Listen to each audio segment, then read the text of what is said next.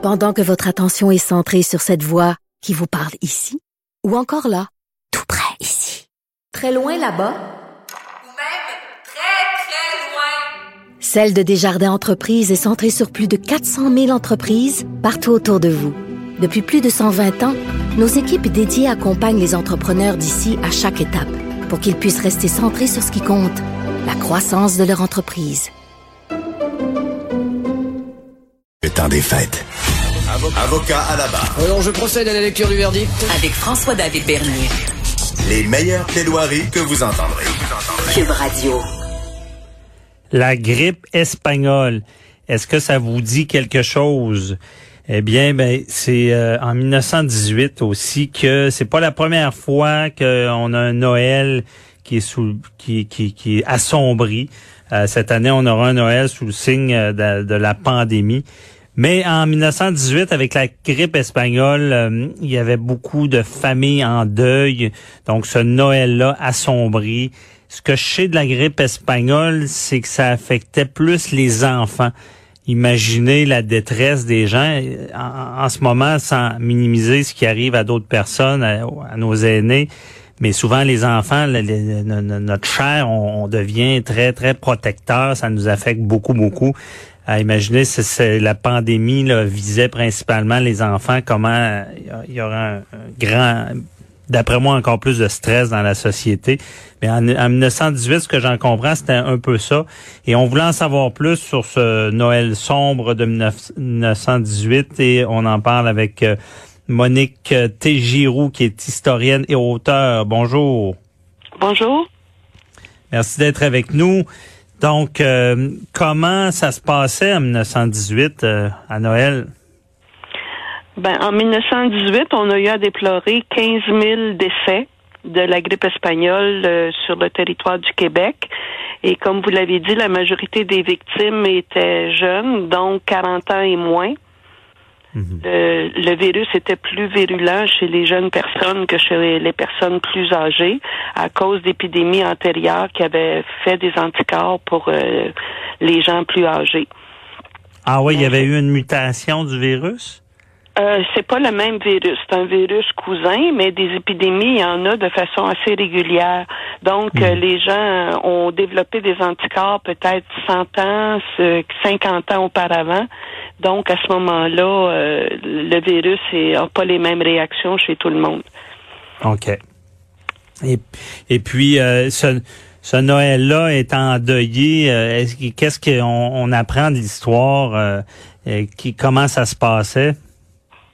Ben, c'est sûr qu'il y avait les morts aussi de la Première Guerre mondiale, euh, les soldats qui avaient été au front, donc il y avait quand même une, une certaine proportion de la population qui était décédée. C'était à la fin de la guerre, la Première Guerre mondiale, et à ça on ajoute les morts euh, de la grippe espagnole, donc ça faisait un climat très morose, euh, très endeuillé. Et à l'époque, euh, le deuil c'était très strict. C'est-à-dire que ça, pour des parents, pour des enfants, ça durait un an.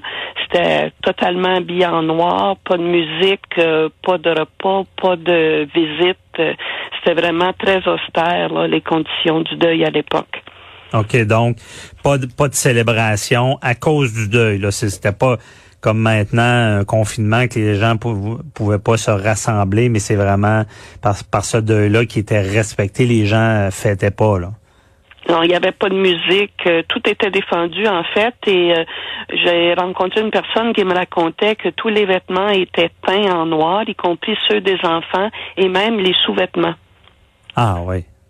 Ah, c'est vraiment un deuil euh, de, en noir.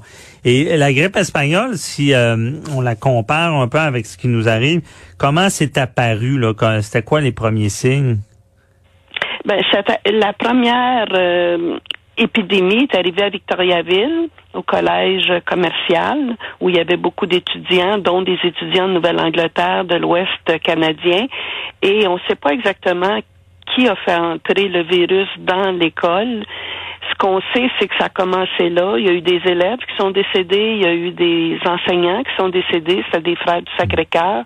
Et en même temps, il y a eu le congrès eucharistique qui était une grosse cérémonie là, qu'il y a eu à Victoriaville. À Victoriaville, à ce moment-là, il y avait à peu près 5000 habitants. Et le congrès eucharistique a eu 40 000 visiteurs.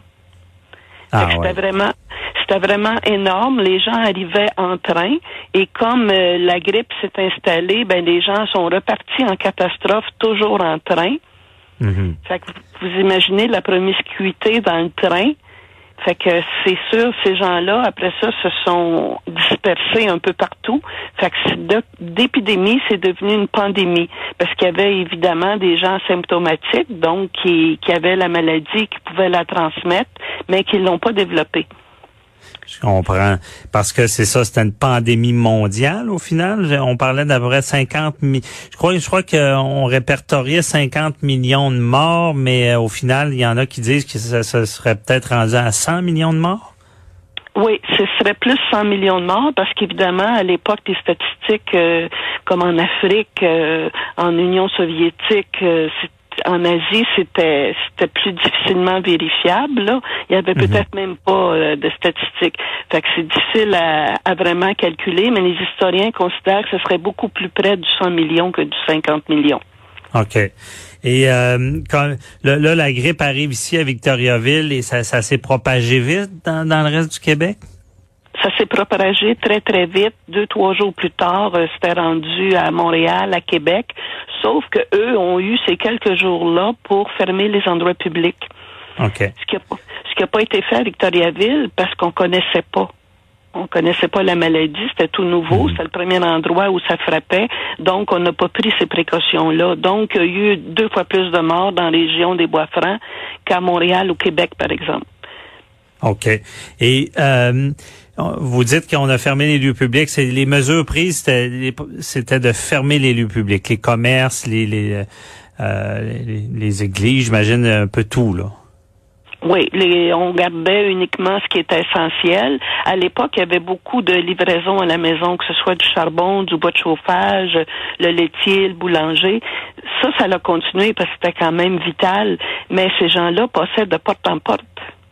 Ah ouais. OK. Donc c'est Ce qu'il y avait à ce moment-là pour se protéger, c'était ils portaient un carré de camphre ou ils mettaient un masque avec de l'huile de camphre dessus, puis ils passaient de porte en porte, mais l'efficacité n'est pas à 100 évidemment. Mhm. parce que c'est un virus, grippe, grippe espagnole, euh, euh, c'était comparable au coronavirus côté contagion?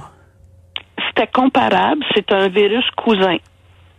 Puis la différence en- entre un virus et un microbe, c'est que le virus envahit tout, le- tout le corps, alors qu'un microbe peut être comme une entité dans le corps et peut être tué par des antibiotiques, alors Mhm. que le virus ne peut pas être tué par un antibiotique. Je comprends. Et dans la population à l'époque, euh, qui comment c'était accueilli? Est-ce qu'il y a eu des contestations? Est-ce que euh, concernant les fermetures ou? Non, les gens étaient quand même conscients parce qu'ils apprenaient. euh, c'est, particulier parce que dans la région des Bois-Francs, on n'en parlait pas beaucoup dans le journal local. Mhm. C'est plutôt par des journaux comme la presse qu'on on apprenait que nos voisins étaient décédés. Donc, ça créait Ah. un climat très particulier. Puis les nouvelles étaient véhiculées justement par les livreurs, par les quelques épiceries qui étaient ouvertes aussi pour... euh, là, on apprenait un tel est mort, un tel est mort, et les gens euh, se promenaient habillés en noir. Fait que ça ajoutait à la tristesse, là. Les quelques personnes qui sortaient, en noir. Puis il y a des endroits comme euh, à Asbestos, à Québec, euh, l'évêque a décidé qu'on ne sonnait plus le glas quand il y avait un décès parce que ça ressonnait constamment. Ah ouais. Ça, aussi, ça aurait eu un effet, euh, un effet de, dans le fond de, de dépression sur le reste de la population. Et on en est venu aussi à manquer de cercueil. Manquer de cercueil, hein, c'est quelque chose. C'est, sûr que ça, ça doit être d'un cynisme euh, assez impressionnant dans la population d'assister à tout ça. là. Oui, quand on manquait de cercueil, ben, c'est parce que les gens euh, qui travaillaient dans les usines de cercueil ont été malades eux aussi.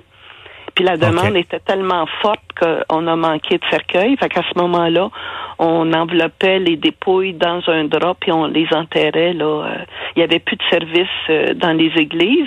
Donc le curé sortait avec un goupillon puis un- de, de l'eau bénite et puis aspergeait de loin les, les dépouilles du jour. Puis là, le, on allait les enterrer là euh, Il y a même à certains endroits où, comme euh, le bedeau refusait, ou les fossoyeurs refusaient de, de faire le travail, les gens ont été obligés d'enterrer eux-mêmes leurs morts.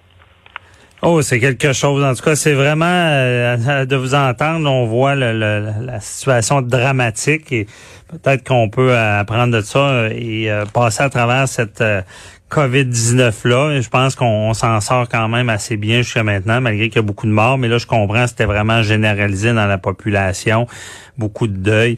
Merci beaucoup, Monique Giroux, qui est historienne, de nous avoir parlé, fait ce comparable-là. Bonne journée. Merci, ça m'a fait plaisir. Bye bye. Au revoir. Restez là. On, au retour, on parle avec Céline Marcotte du théâtre du Rideau Vert.